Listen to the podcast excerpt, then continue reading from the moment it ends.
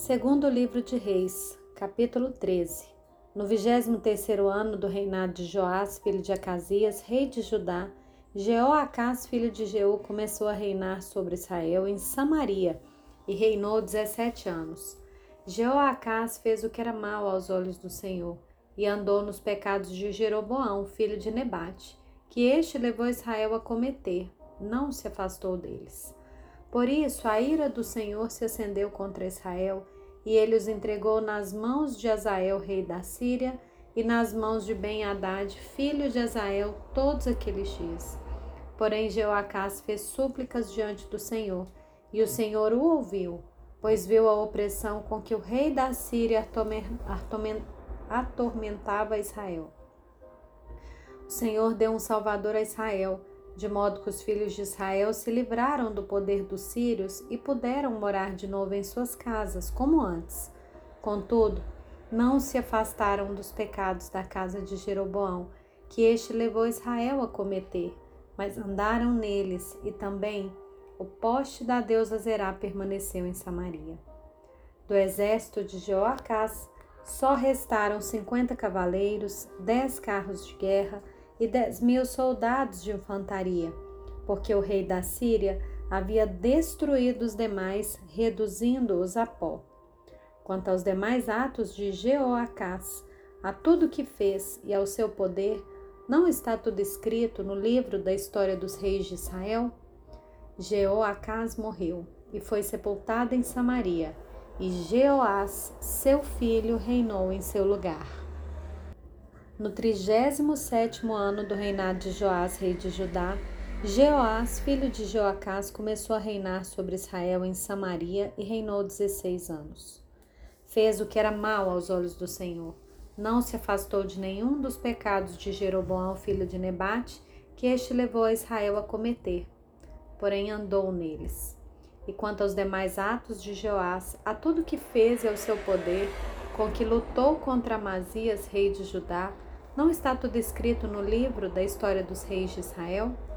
Jeoás morreu e no seu trono se assentou Jeroboão. Jeoás foi sepultado em Samaria junto aos reis de Israel. Quando Eliseu estava sofrendo da enfermidade da qual viria a morrer, Jeoás, rei de Israel, foi visitá-lo. Chorou diante dele e disse: Meu pai, meu pai carros de Israel e seus cavaleiros. Então Eliseu disse ao rei: Pegue um arco e algumas flechas. Joás pegou o arco e as flechas, e Eliseu disse ao rei de Israel: Empõe o arco. O rei fez assim. Então Eliseu pôs as mãos sobre as mãos do rei e lhe disse: Abra a janela que dá para o leste. O rei abriu. Eliseu continuou: Atire. E o rei atirou. Então Eliseu disse: Flecha da vitória do Senhor, flecha da vitória contra os sírios. Você vencerá os sírios em Afecá, até acabar com eles. E Eliseu disse mais: Pegue as flechas. Ele as pegou.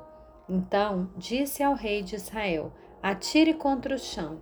O rei fez isso três vezes e parou.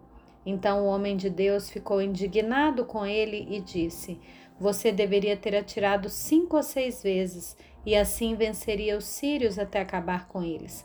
Mas agora vai vencê-los só três vezes. Eliseu morreu e o sepultaram. Ora, bandos dos Moabitas costumavam invadir a terra no começo do ano. Aconteceu que alguns, enquanto alguns sepultavam um homem, eis que viram um desses bandos. Então jogaram o homem na sepultura de Eliseu e fugiram. Quando o cadáver tocou nos ossos de Eliseu, o homem reviveu e se levantou sobre os pés. Azael, rei da Síria, oprimiu Israel durante todo o reinado de Jeoacás.